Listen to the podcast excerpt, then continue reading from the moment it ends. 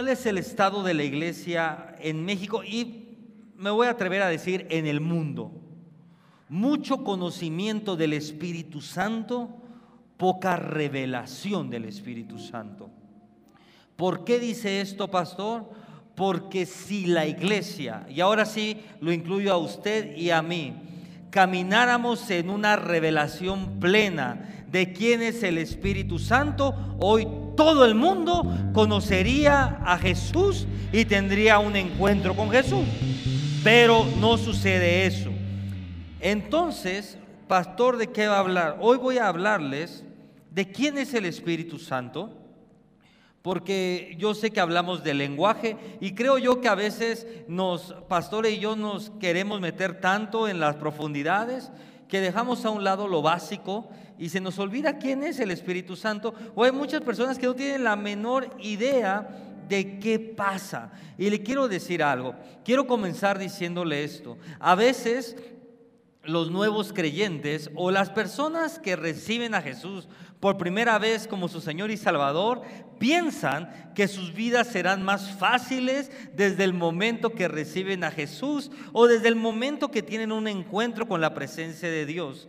Pero le puedo decir algo, por experiencia, llevo casi 12 años, si no me equivoco, o 11 años siendo pastor. Y empecé siendo pastor de jóvenes. Y por 11 años he visto el mismo eh, patrón. Y es que la mayoría de personas que reciben a Jesús como su Señor y Salvador o que se reconcilian con Dios, comienzan a experimentar en su vida más desafíos y más problemas. Diga conmigo, más desafíos y más problemas.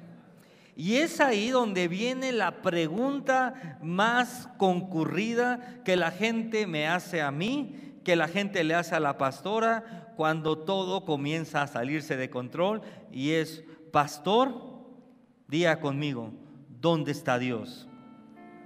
Pastor, diga conmigo, ¿por qué Dios no me está respondiendo?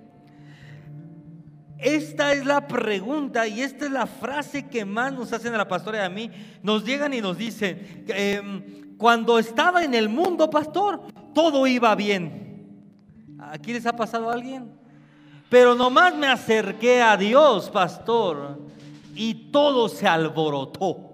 Pastor, me iba bien, pero nomás llegué a la palabra de Dios y de repente todo empezó a ir mal. De repente, pastor, toda mi economía comenzó a decaer. De repente, un montón, toda mi casa se me levantó y todo empezó a estar. ¿Por qué pasa eso?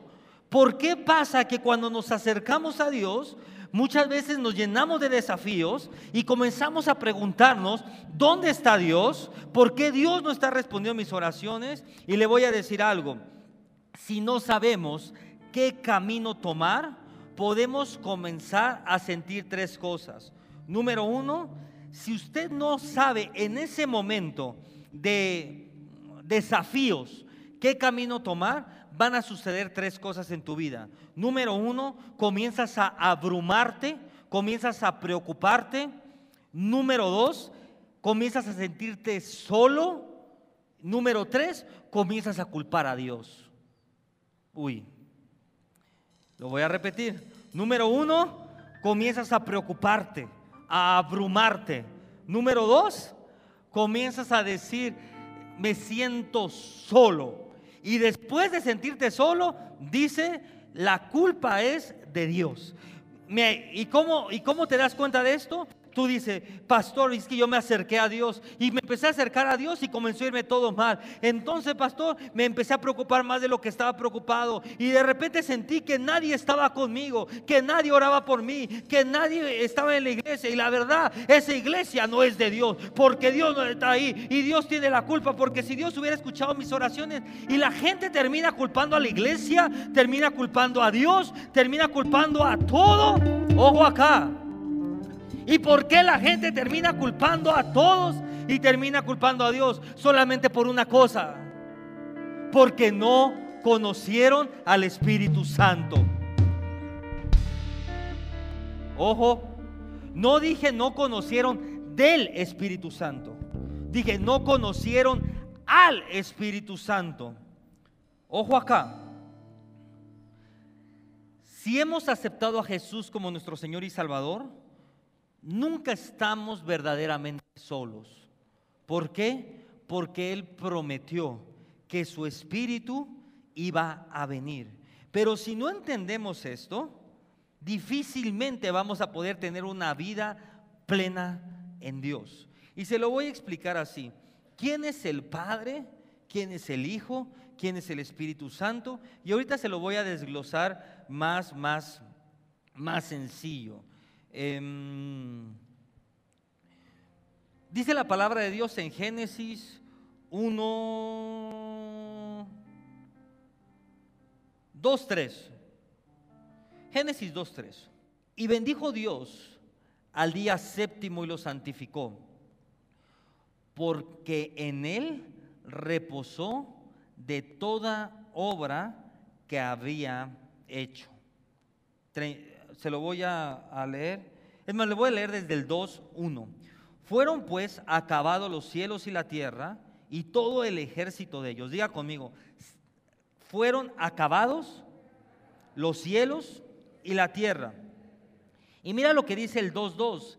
Y acabó Dios en el día séptimo la obra que hizo. Y reposó el día séptimo de toda obra que hizo. Diga conmigo, Dios acabó la obra. ¿Cuál es el problema de esta palabra? Que muchas veces no entramos más en la palabra. La palabra Dios en la, en la etimología en este versículo es la palabra, diga conmigo, Elohim. Elohim es plural. Uy, no sé si está listo. Dije, Elohim, Elohim es plural. Y Elohim, si se traduce, quiere decir dioses. Entonces, cuando habla de Elohim, uy, no sé si está listo para esto, dice que Dios Padre, vamos a ponerle nombre. Uy, uy, no sé si está listo para esto. Hay tres Elohims.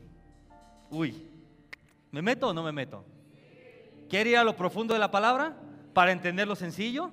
Creo que tenemos que ser al revés, entender lo sencillo para lo profundo, pero aquí vamos al revés. Elohim, diga conmigo, Elohim, existen tres Elohims. Número uno, Elohim Yahweh, que es el creador. Diga conmigo, creador. Entonces, mire esto. Uy, uy, uy, uy.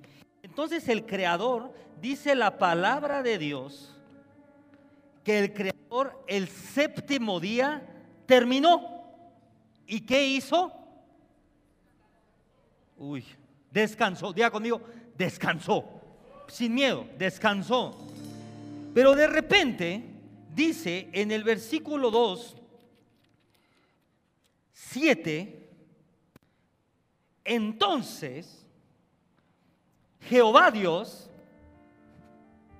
diga conmigo, Jehová Dios, uy, formó al hombre. Entonces, ¿cómo? Yo no sé si está listo para esto, pero él le va. Entonces, ¿cómo, pastor? Dios descansó el día 7 y entonces el día 8 se volvió a despertar y dijo, ah, ya toca ir a trabajar, vamos a formar al hombre. ¿Usted cree eso o no cree eso? Si no entendemos la primera revelación de Génesis, difícilmente vamos a entender quién es el Espíritu Santo. Dice la palabra de Dios que Dios formó al hombre. El encargado de darle forma al hombre, diga conmigo, es Jesús. Uy. Entonces, el Padre queda descansando y entra a la escena, diga conmigo, Jesús. Uy, diga conmigo, entra a la escena Jesús. Y Jesús comienza a trabajar formando al hombre. Jesús comienza a trabajar dándole propósito, dándole llamado al hombre. ¿Por qué, pastor? Porque todo lo que sucede en la tierra comienza en Jesús. Uy, Ya no sé si está listo para esto. Y Jesús sigue trabajando y sigue trabajando con el hombre hasta que el hombre, diga conmigo, cae, desobedece. Entonces, pastor, ¿qué pasa? Dice la palabra de Dios, lo voy a resumir toda la Biblia, que Jesús viene a la tierra en forma de hombre, diga conmigo, en forma de hombre, para morir por usted y por mí y para hacer lo que usted y yo no pudimos hacer bien, que fue caer en pecado. Entonces Jesús viene a la tierra en forma de hombre y ¿qué cree que pasa? Va a la cruz. Y hay otra clave en la cruz. Mira la palabra de Dios. Vamos a Juan 19:30. Uy, uy, uy, uy. Y entonces Jesús va a la cruz. Y en Juan 19:30 dice, cuando Jesús hubo tomado el vinagre, dijo, diga conmigo, dijo, consumado es, diga conmigo, consumado es. En otras palabras, Jesús dijo, papá, yo ya terminé. Uy, no está entendiendo esto. No está entendiendo. Jesús dijo, yo ya terminé. Hay personas en este lugar que quieren que Jesús siga trabajando cuando Jesús ya terminó.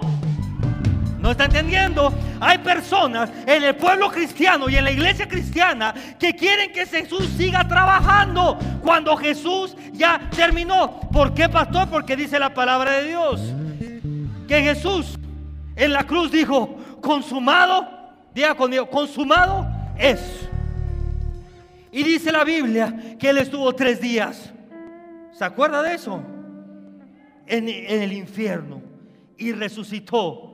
Y cuando él resucitó, estuvo todavía 40 días acá. Y cuando estuvo esos 40 días, dice la palabra de Dios, que el Padre le dijo, Hijo mío, es necesario que tú vengas y sigas trabajando. ¿Qué le dijo el Padre? Hijo mío, es necesario que tú vengas y te sientes a mi diestra porque tú ya terminaste. Uy. Entonces, tienes a Dios Padre sentado en el trono. ¿Sabe por qué está sentado? Dije, ¿por qué está sentado? Porque ya terminó. Y de repente tienes a Jesús sentado. ¿Y sabe por qué está sentado? Porque ya terminó. Entonces Juan 14, 15, 18. ¿Sabe por, dígale, ¿sabe por qué Jesús está sentado? Dígale al lado, porque ya terminó. Dije, porque ya terminó. La palabra consumado la palabra terminado es como todo lo que tenía que hacer, lo terminé o ya lo hice. ¿Y sabe cuál es el premio para terminar o cuando termina? ¿Sabe cuál es el premio de terminar? Sin miedo. ¿Sabe cuál es el premio de terminar? El descanso. Diga conmigo, el descanso. Cada vez que usted dice, necesito descansar, está diciendo, ya terminé. Yo por eso no descanso. La gente dice, pastor, pero descanse. Yo no voy a descansar hasta que Cristo Jesús venga, porque yo no he terminado. Dije, yo no he terminado. Pero bueno, dice la palabra, si me améis, guardar mis mandamientos, dijo Jesús, y yo rogaré al Padre y os dará otro. para que esté con vosotros, diga conmigo, para siempre. El Espíritu de verdad, al cual el mundo no puede recibir porque no le ve ni le conoce. Pero vosotros, pero vosotros le conocéis porque ahora mora con vosotros y es... Pero mira esto, diga conmigo, mora conmigo y está en mí. Uy, entonces Dios dice, ok, yo ya terminé. Jesús dice, yo ya voy a terminar, pero ahora tengo que hacer algo, porque no los puedo dejar huérfanos, no los puedo dejar solos. Yo no puedo.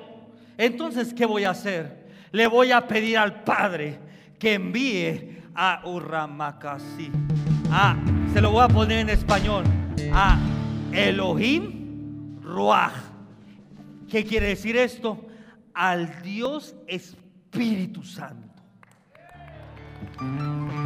¿Para qué? Para que esté en la tierra contigo para que opere en la tierra contigo. ¿Por qué, pastor? Entonces Jesús no hace el milagro. No, no, no. Es que Jesús ya pagó el precio para que los milagros sucedan. Es que tan ya pagó el precio que usted que dice cuando ora por un enfermo. Sé sano. Escuche bien. En el... Mm. Uy, uy, uy en el nombre.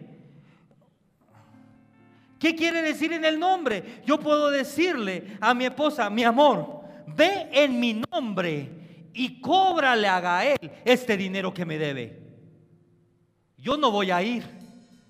Uy, yo no voy a ir, pero yo ya le di la autoridad para que en mi nombre haga algo. Jesús cuando se sana una persona, Jesús no viene a sanarlo. Ella hizo lo que tenía que hacer para que usted fuese sano. Es el Espíritu Santo que opera en la tierra, que sana, que libera, que oh, Es el Espíritu Santo. Ojo. Entonces Jesús, ¿cómo queda? ¿O en dónde queda? Jesús queda a la diestra del Padre habiendo terminado su trabajo, habiendo hecho todo, esperando a que la iglesia esté lista oh, para coronarse. Oh, Yo no sé si está listo. Entonces, pastor, entonces, esto es peligroso. Pero cuando tú tienes la revelación de quién es el Espíritu Santo, tú puedes entrar aquí. Jesús, cuando usted se sana, ¿cuántos de ustedes se han, es más, hace 15 días se sanaron? Díganme, levante la mano. Mire cuántos se sanaron. Cuando usted se sanó, Jesús no vino y lo sanó. Cuando usted se sanó, fue su Espíritu Santo. Fue su Espíritu Santo sanándolo. ¿Sabe para qué? para glorificar a Jesús. En otras palabras, el Espíritu Santo necesita usarte. El Espíritu Santo necesita hacer milagros. El Espíritu Santo necesita seguir sanando, liberando, para decirle al diablo, mira, ella fue sana, tú ya estás derrotado. Mira, este milagro sucedió, tú ya estás derrotado. Cristo Jesús ganó la batalla. ¿Ok? Entonces, hay mucha gente que está diciéndole, Jesús, ven a sanarme. Estás pidiendo mal. El al lado, estás pidiendo mal porque Jesús dice, ¿por qué me quieres poner a chambear a mí si yo ya hice todo el trabajo? ¿Por qué quieres que yo siga trabajando si yo ya vine a la tierra? morí por ti, resucité, ya te di toda autoridad sobre principados, sobre potestades, sobre la tierra, sobre lo que está debajo de la tierra. Te puse a alguien para que te ayude. ¿Vio? Conocen mucho del Espíritu Santo, pero poca revelación. ¿Cómo te das cuenta? En la forma de orar. Jesús, ven y límpiame. Jesús dice, como, yo ya lo hice. Jesús, ven y sáname. Yo ya lo hice. Pero necesitas del Espíritu Santo para que venga a la tierra, que entre en tu vida y que Él sea el que sana y que Él sea el que libera. ¿Sabe para qué? Lo voy a repetir otra vez. Para glorificar, diga conmigo, para glorificar a Jesús.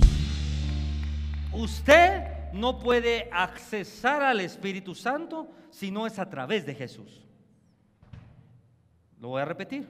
Usted no puede ser lleno del Espíritu Santo sin antes haber reconocido a Jesús como su Señor y Salvador. Así de sencillo es. Pero mucha gente está pidiéndole a Jesús mil cosas. Están queriendo tener que, que Jesús venga y que haga tantas cosas. Cuando el Espíritu Santo está esperando y diciendo, aquí estoy. ¿Y yo dónde quedé? Yo estoy aquí para ayudarte.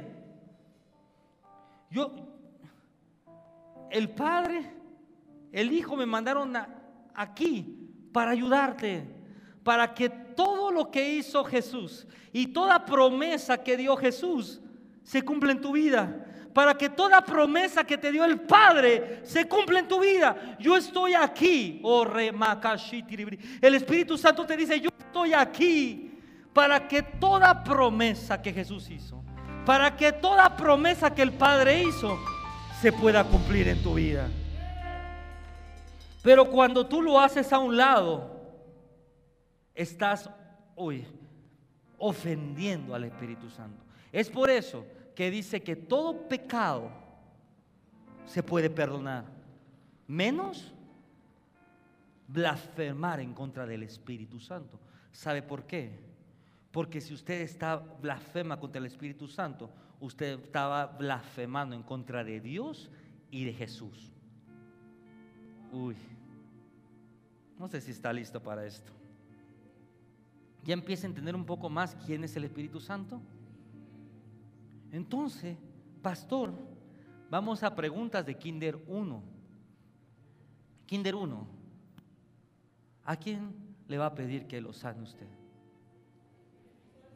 Mm. Espíritu Santo de Dios, esta mañana te pido que sanes mi cuerpo en el nombre de... ¿Vio cómo la oración cambia? Padre, yo te pido que sanes. Y el Padre dice, yo ya terminé. Jesús, sáname. Y Jesús dice, yo ya terminé. Espíritu Santo, ven a mi vida transforma mi vida.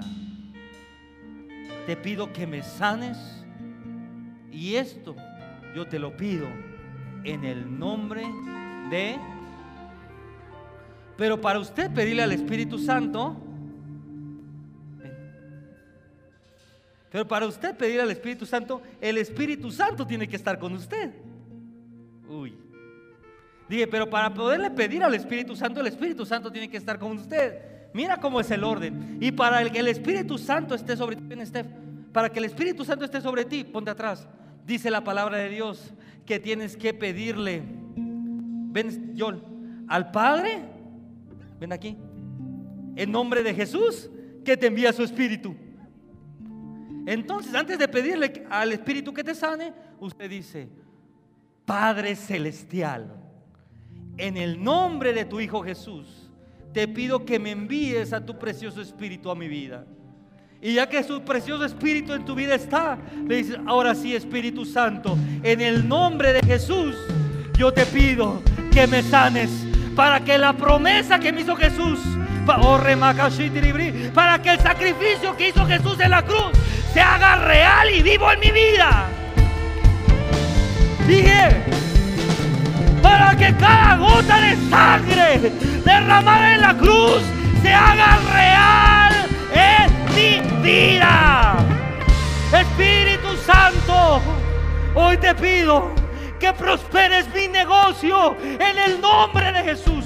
¿Sabe para qué? Para que la palabra donde dice que Cristo Jesús se hizo pobre siendo rico, para que yo fuese enriquecido, se haga real en mi vida. Y mi vida testifique que cada promesa que Cristo hizo, que cada promesa que el Padre hizo, se están cumpliendo en mí. Uy. ¿Vio cómo es la diferencia? Tanto cristiano orando. Cuando usted oye la oración, usted conoce la revelación. Dije, cuando usted oye a una persona orar, usted sabe la revelación que carga esa persona. Yo por eso, mejor. Saprocosare makashi. Riba babacasore makashi. Kusa bruma mamá. Arre Pero el Espíritu está en mí. Y el Espíritu Santo le está diciendo a mi espíritu qué pedir y cómo pedir. Eso sucede cuando usted ora en lenguas. Si no, vea la prédica de hace ocho días. Eso sucede cuando usted ora en lenguas.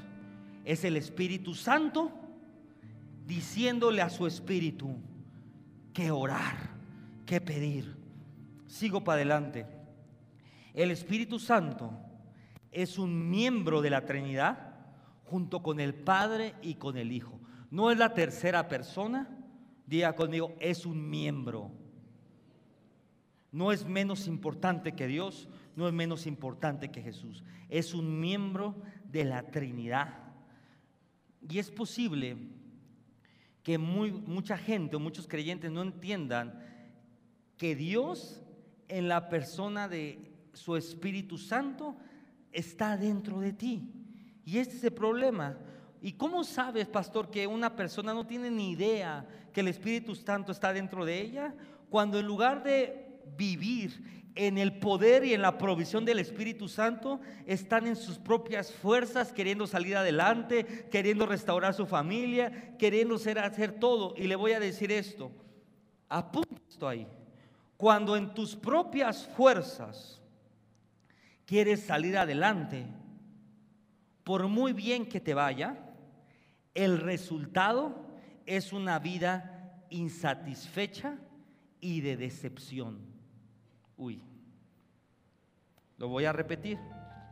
Cuando usted quiere salir adelante en sus fuerzas, el resultado, aunque le vaya bien, va a ser una vida insatisfecha y de decepción. Yo he estado reunido con, gente, con personas que financieramente son, es una riqueza absurda. O sea, que tienen una riqueza que usted dice, ay Dios mío, ¿yo qué haría con tanto dinero? Y un común denominador en esas personas han sido lo siguiente, que le han dicho a la pastora o a mí, ¿sabes qué Joel o sabes qué Larisa? No soy feliz. Y es muy sencillo, porque el resultado de una vida sin el Espíritu Santo o el resultado de una vida sin la revelación que el Espíritu Santo esté en ti es una vida insatisfecha y llena de decepción. Y viene lo más triste, que mucha gente se decepciona de Dios. Uy.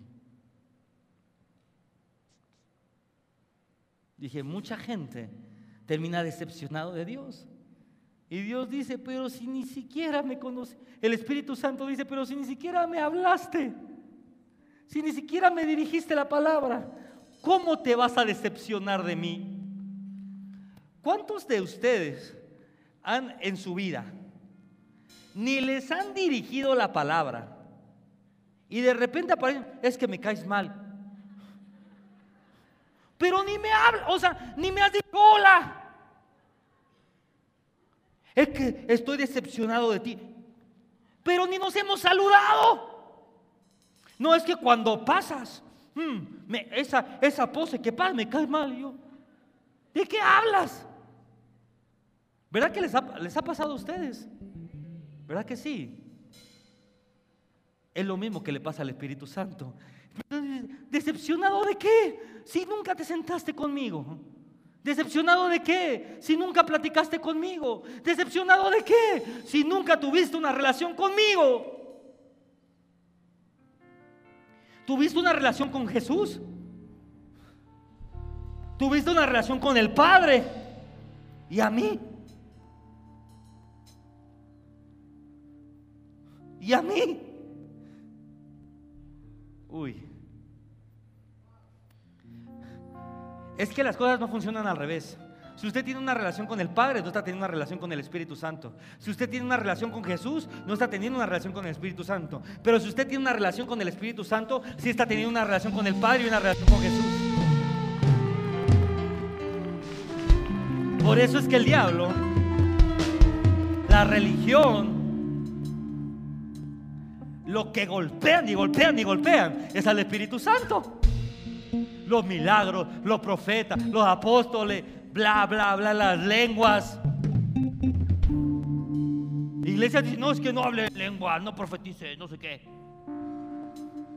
Si eso es el Espíritu Santo.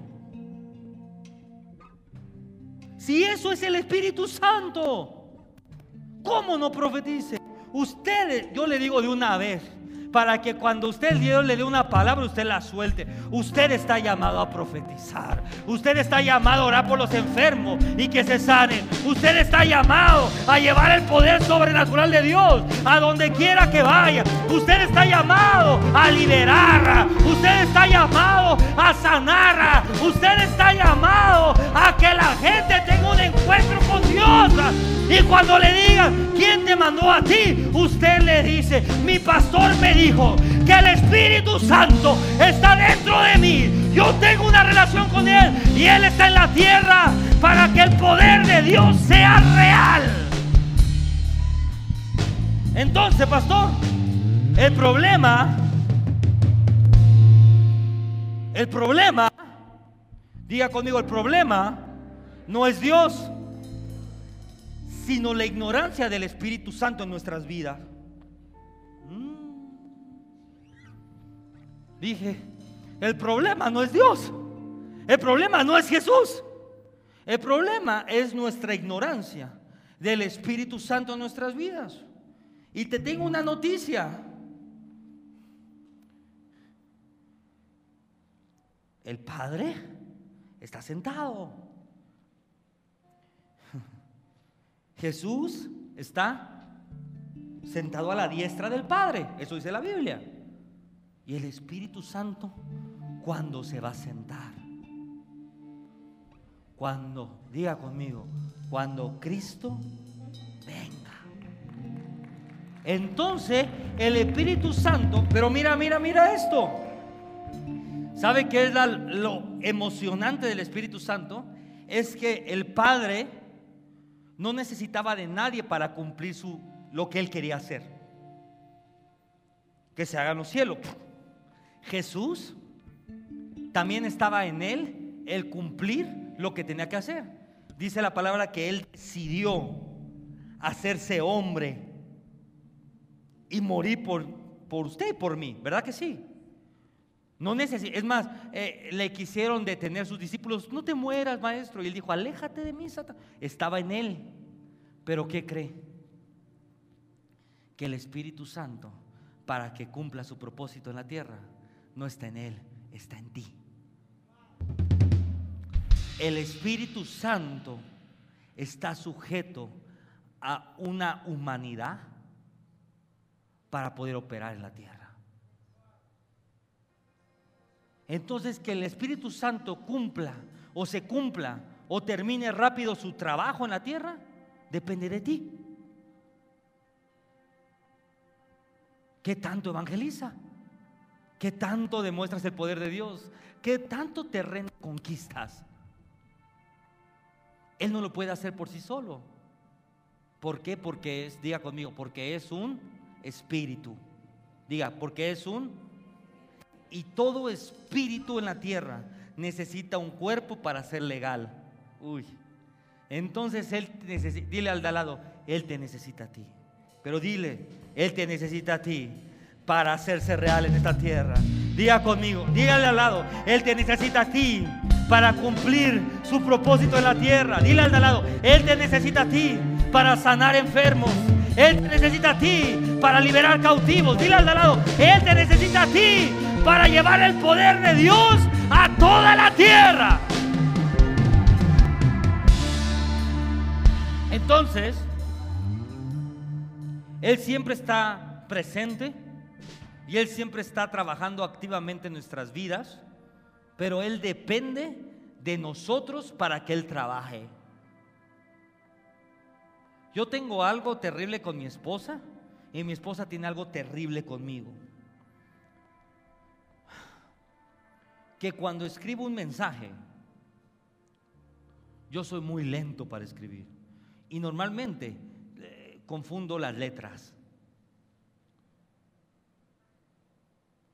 Y, y, yo estoy con mis dos manos agarrando bien el celular. Y sabe lo que ella está haciendo. Si me está viendo, está viendo mi celular y está así.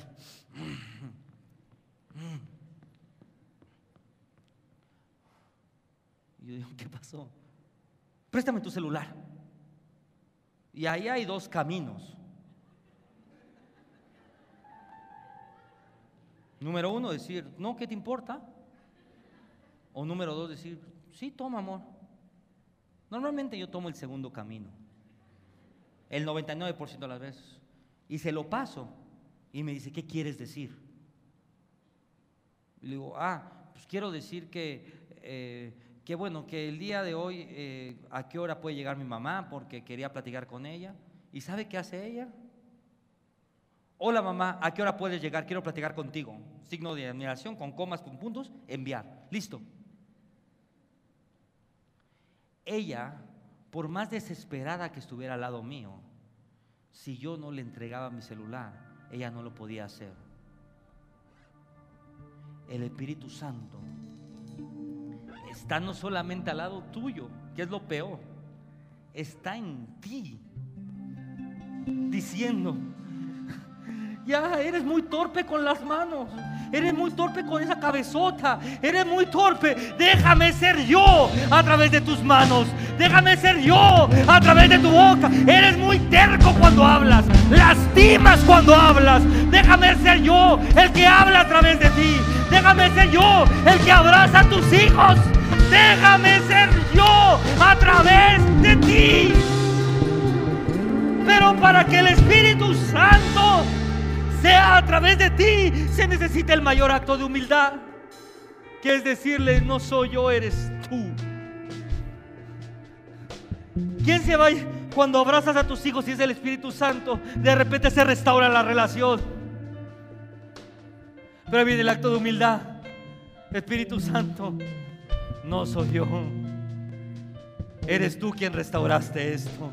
Espíritu Santo, no soy yo. Eres tú quien me proveíste, quien usaste mis manos para prosperar, quien usaste mis manos para traer, oh finanzas a mi casa, quien usaste mi boca para bendecir a mi familia. Eres tú quien me... Todos lo que necesitamos para vivir la vida que Dios necesita que vivimos, que vivamos, o todo lo, todo lo que necesitamos para vivir plenamente, ya fue puesto en ti. Lo voy a repetir, todo lo que necesitas para vivir plenamente, ya fue puesto en ti. Dije, todo lo que necesitas para vivir plenamente ya se ha puesto en ti. Dentro de ti están todos los recursos de Dios. Te tengo una noticia. Si el Espíritu Santo está en ti, yo crecí en una iglesia bien religiosa. Y en todas las iglesias de este corte que yo he vivido o que yo he visto, siempre dicen lo siguiente uy, va a venir el hermanito Pedrito, que tiene don de sanidad. Ven para que ore por ti. Uy, va a venir el, el hermanito Chonito, que tiene el don de liberación. Ven para que te libere. Y conforme vas conociendo a Dios, vas experimentando a Dios, te das cuenta que el Espíritu Santo, si está en ti, te tengo una noticia. En ti está la sanidad. En ti está la liberación. en ti está, en ti está el, el, espíritu de profecía, en ti está el espíritu de guerra, en ti está el poder echar todo demonio, ya está en ti. Solamente no te has dado cuenta. Pero pastor, él tiene el don de sanidad. Dígale al lado, cosita, yo tengo al Espíritu Santo. y cuando tú tienes al Espíritu Santo y tienes una relación con el Espíritu Santo, ahí está, pero el poder para prosperar, pero el poder para... Cuando usted tiene la revelación de eso, se está cayendo el techo por el temblor que está y usted ni con su limonada. ¿Pero por qué? Porque yo sé que en mí está el poder de Dios y que Dios no va a permitir que nada me pase. Yo le he dicho a gente, en medio de un terremoto terrible, no te muevas, pero tenemos que bajar. Esto no se va a caer porque yo estoy aquí.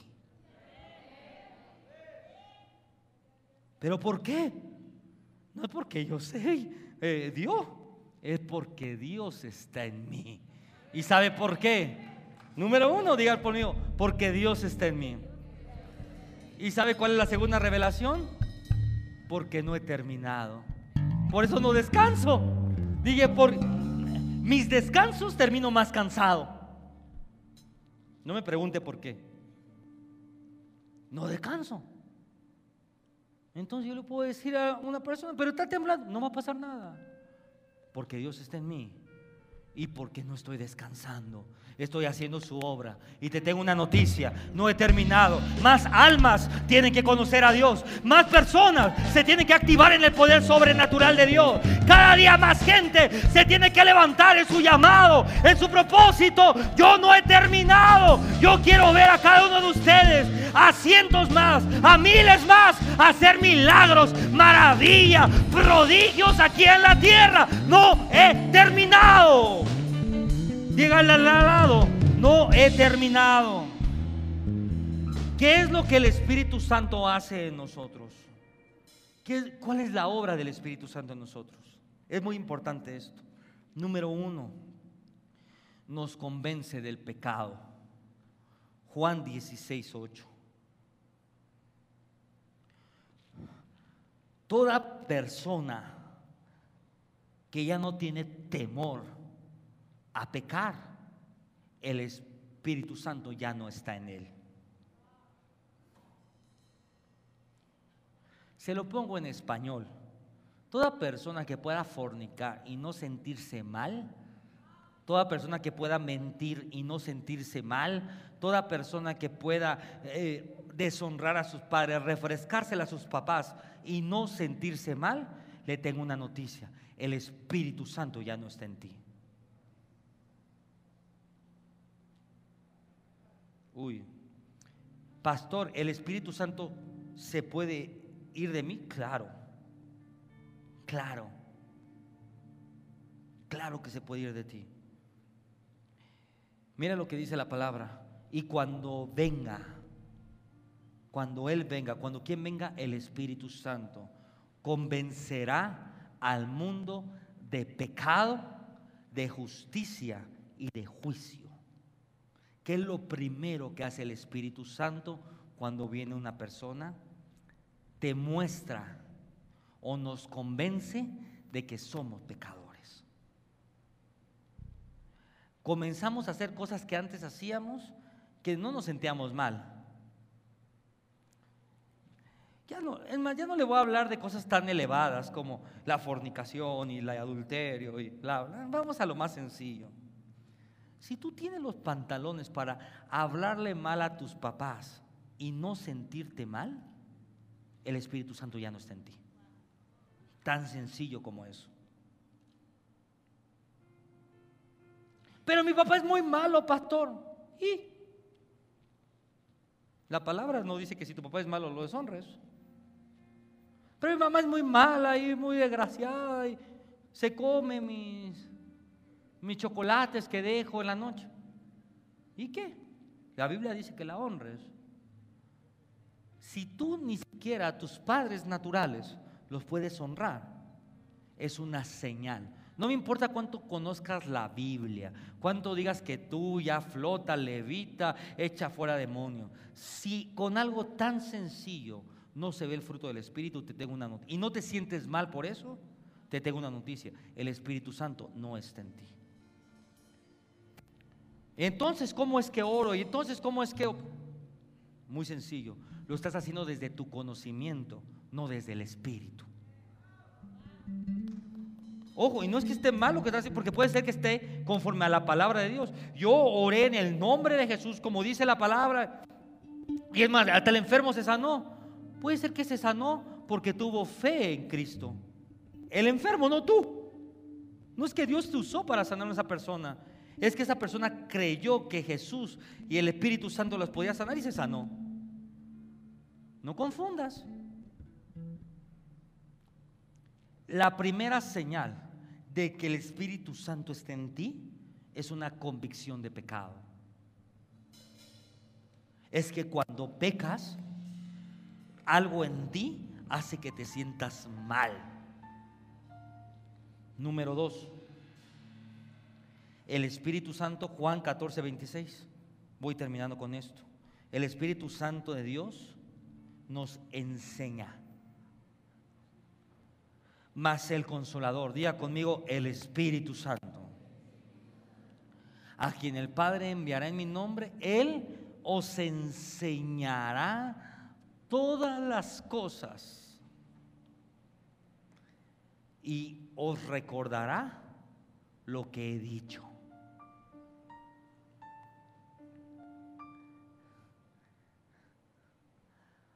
Si brima mama mama. Sabe que hoy en día tenemos a la gente con más información. Esta es la generación con mayor información y más ignorante. ¿Sabe por qué?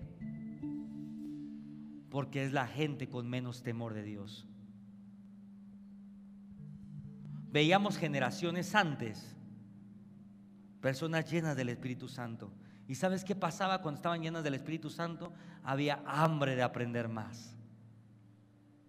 Hoy de repente ya no hay hambre de aprender más. Hoy hay hambre de ver TikTok. Uy. Hoy hay hambre de Instagram. Hoy hay hambre de ver estupideces en YouTube. Y en el mismo YouTube puede haber el contenido más valioso, pero la gente toma tiempo de ver estupideces. ¿Verdad que sí? Usted no, ¿verdad? Hmm. Pero la Biblia dice esto. El Espíritu Santo te va a enseñar todas las cosas. Quiere decir, póngale ahí con rojo subrayado y con negritas. Quiere decir que la base de la ignorancia es no tener al Espíritu Santo en tu vida. Porque cuando el Espíritu Santo Dice que te va a enseñar todas las cosas que usted anda. Hay pastores que no sé cómo educar a mis hijos. Pues pregúntale al Espíritu Santo. Ay, pastor, es que no sé si ella es para mí, o ella es para mí, o ella es para mí. O pruebo tantito de las tres a ver cuál. Eso es lo que vemos hoy. Pregúntale al Espíritu Santo. Espíritu Santo, esta mujer para mí. Espíritu Santo, este es el momento que yo esté con ella. Espíritu Santo, este negocio es para mí. Espíritu Santo, me duele la rodilla. ¿Qué es?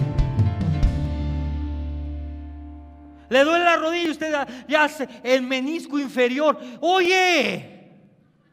Pregúntale al Espíritu Santo. Él fue, oh, rema, Él tiene un contacto directo con el que te creó. Él dice, Padre Celestial, a Roma ¿qué le duele a este? A, este a lo que te duele es el metatarso, pero yo estoy ahora mismo, tú vas a ser sano porque yo estoy en ti. Hay mucha gente que le está preguntando al YouTube, al Google, a todo, y al Espíritu Santo ni sus luces. Ay, pastor, voy a probar a ver si esta mujer para mí me voy a ir a vivir con ella.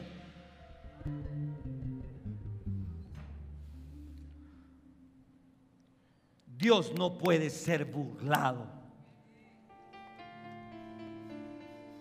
¿Pero por qué habla así? Porque así es la palabra. Yo no vengo aquí a sobarte nada. Yo vengo a decirte esto es pecado. Y el Espíritu Santo tiene que traerte la convicción. Él te va a enseñar qué hacer. A hacer. El Espíritu Santo cuando está en ti, usted, el Espíritu Santo le enseña a hacer lo correcto. Le enseña a ser un buen esposo, a ser un sacerdote, a ser hombre. A, a pararse a orar por su casa. es el Espíritu Santo. Dile al de lado, no son las conferencias, es el Espíritu Santo. Termino con esto, porque si no me enojo. Juan 16, 13. Pastor, es que no sé qué hacer de mi vida. Eso es lo que más pasa hoy.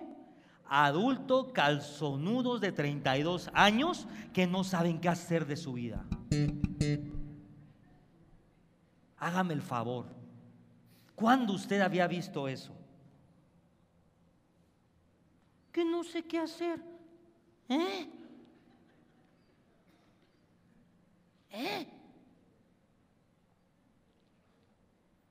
Pero cuando venga el Espíritu de verdad, Él os guiará.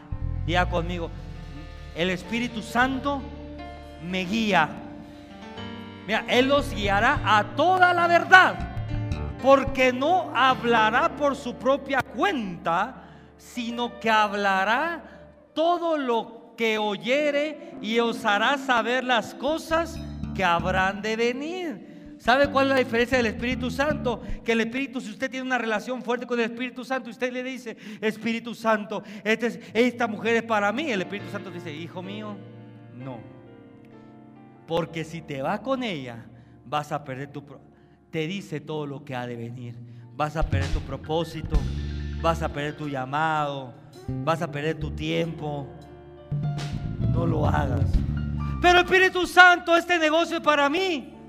Hijo mío, sí es para ti. Porque si tú das este paso, yo te voy a prosperar. Voy a prosperar tu casa. Vas a salir de donde estás. Oh, voy a abrir las puertas. Te voy. Oh, El Espíritu Santo te dice hacia dónde tienes que ir. Punto y coma. Y lo que ha de venir. Porque lo que ha de venir se vuelve el motor para persistir en esa tarea. Ah, no entendió. Dije, lo que ha de venir se vuelve el motor para persistir ahí. Yo, el Espíritu Santo, le dijo a mi esposa, mucho antes que siquiera nos habláramos, Él va a ser tu esposo. Y yo era un desastre. Pero sabe algo, el Espíritu Santo le dijo, Él va a ser tu esposo y van a disipular a la gente y voy a hacer cosas grandes con ustedes. Entonces ella dijo, no me importa lo que mis ojos vean, yo voy a persistir en oración para que Dios lo cambie. Yo, ojo, ay, eso, y eso, pastor, mientras eran noviecitos, mangos, nada. No éramos ni amigos. Y la mujer ya estaba orando por mí. Y ella decía, yo veo todo mal. Es más, ella negoció con Dios y le dijo, Señor, que Él no sea. De verdad. Pero dijo, si es tu voluntad. Y si esto va a pasar, yo voy a persistir orando en santidad. Voy a persistir creyendo en santidad. Voy a apartarme y voy a creer. Y le tengo una noticia. Hoy yo estoy predicando porque una mujer oyó al Espíritu Santo.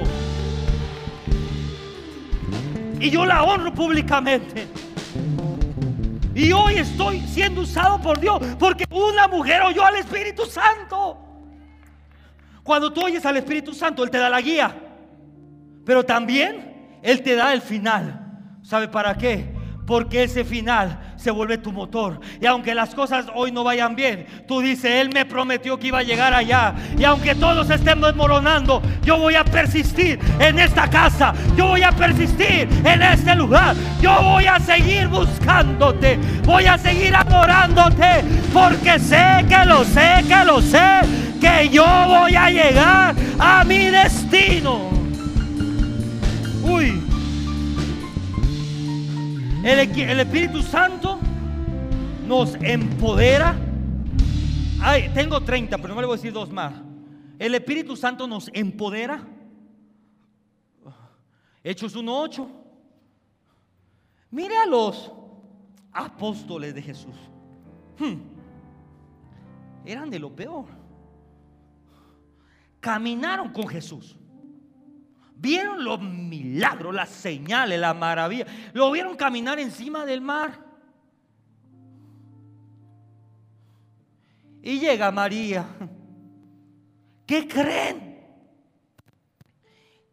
Que Jesús se me acaba de aparecer. Sí resucitó. ¿Y sabe qué dicen los cabezones? No te creo. No es cierto. Y después dice la palabra que Jesús se les apareció a otros dos. Y fueron corriendo y le dijeron, ¿qué creen? Cristo Jesús se apareció. Él resucitó. No te creo. Los apóstoles. Y de repente ya Jesús dijo, ya estuvo bien. Y se les aparece. Y aún Cristo aparecido, uno dice, a ver, ¿puedo meter mis dedos ahí?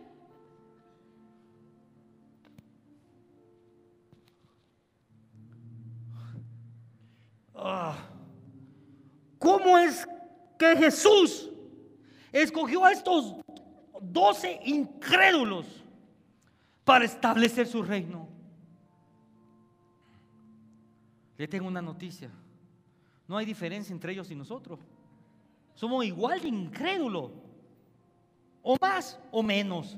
Hay unos que tienen aún más fe que ellos. Que con menos cosas creerían más. Pero dice la Biblia que ellos estaban ahí.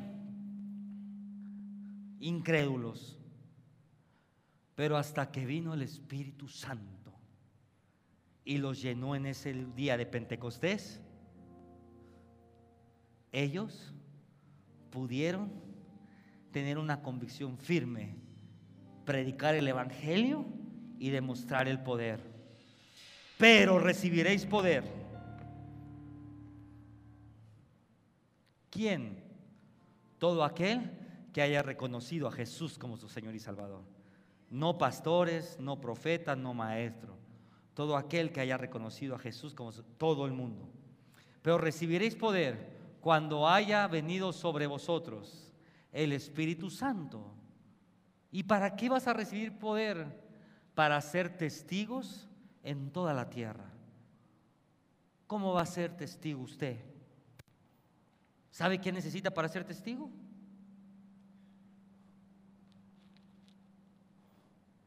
Demostrar que lo que dice es cierto.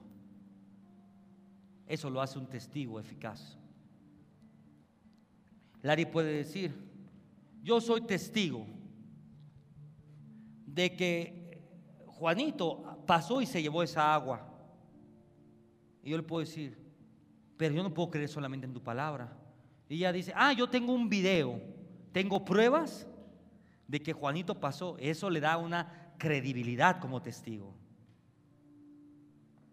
Cuando el Espíritu Santo viene a ti y cuando el Espíritu Santo te llena, en ese momento tú tienes pruebas de que Cristo Jesús murió, resucitó y de que su espíritu está operando en la tierra. Por lo tanto, la gente viene y te dice, hey, pero ¿cómo vas a ser tu testigo? ¿Cómo es que, cómo, tú puedes decir que Cristo está vivo? ¿Cómo puedes decir que Cristo resucitó? ¿Cómo puedes decir que Cristo es real? Y usted le va a decir, yo tengo pruebas. ¿A cuáles pruebas? ¿Qué te duele? Porque hoy en el nombre de Jesús tú vas a ser sano. ¿Qué prueba? ¿Cómo está tu familia? Porque hoy en el nombre de Jesús tu familia se va a restaurar. Oh, ¿qué prueba? ¿Cómo está tu vida? Porque hoy en el nombre de Jesús sales de esa maldita depresión. Y termino con esto. Efesios 5:18. ¿Qué hace el Espíritu Santo? Nos llena. Diga conmigo, nos llena. ¿Sabes cuál es el problema de esta generación? Hablo de los solteros treintañeros por ahí, para abajo. ¿eh? Hay un problema en todos. ¿Saben cuál es? ¿Se lo digo o no se lo digo? Que no saben estar solos. ¿Y saben por qué una persona no sabe estar sola? Porque está vacía. Y cree que la otra persona va a llenar esos vacíos. Cuando usted es lleno del Espíritu Santo, todo vacío se llena. Y de repente usted puede estar solo. Le voy a decir algo, le voy a enseñar algo. Antes de yo conocer a Lari, tuve un encuentro con Dios. Y ese día yo ya era pleno. El día que conocí a mi esposa, era pleno. El día que me casé, ya era pleno. El día que tuvimos un hijo, seguíamos siendo plenos. En otras palabras, la plenitud en mi vida no la trajo Amelia, mi hija. La plenitud en mi vida no la trajo mi esposa. La plenitud en mi vida no la trajo un trabajo, la economía. La plenitud en mi vida la trajo el Espíritu Santo. Y cuando usted es lleno del Espíritu Santo y pleno, le tengo una noticia. Se quita la tontería de andar buscando la media naranja. Y usted dice, yo soy un hombre completo.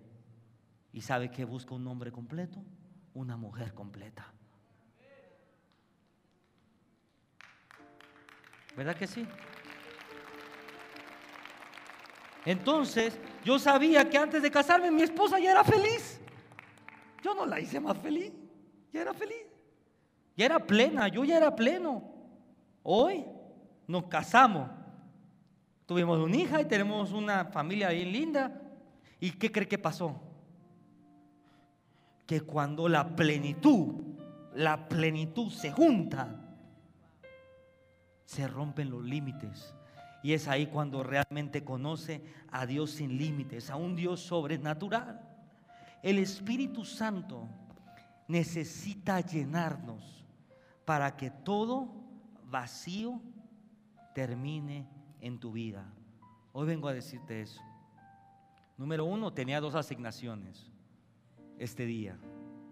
La primera asignación era decirte quién era el Padre y en dónde estaba el Padre, quién era Jesús, en dónde está Jesús y quién es el Espíritu Santo y en dónde está el Espíritu Santo. Y la segunda asignación del Espíritu que tengo para esta mañana es llevarte para que pueda ser lleno del Espíritu. Si tú hoy quieres ser lleno del Espíritu, Él lo puede hacer. Para experimentar una llenura necesitamos dos cosas. Número uno, rendirnos a Jesús. Y número dos, pedirle al Padre que envíe a su Espíritu y que llene nuestras vidas. Solamente necesitamos eso. Yo sé que mucha gente ya fue bautizada, yo sé que mucha gente ya fue bautizada en el Espíritu.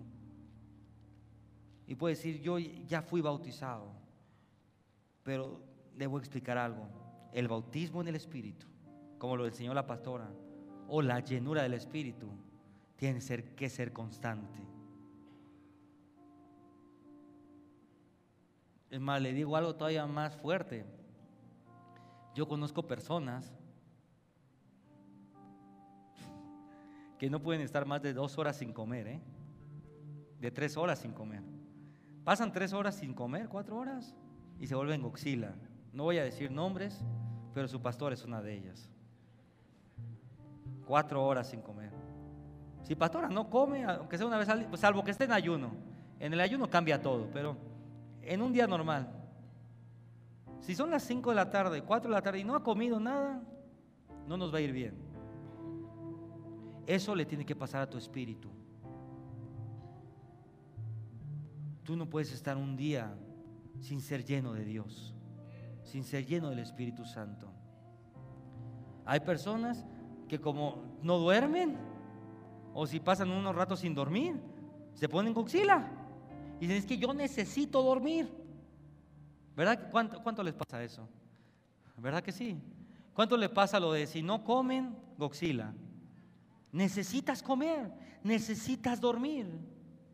¿Cuántos pueden estar un día sin respirar?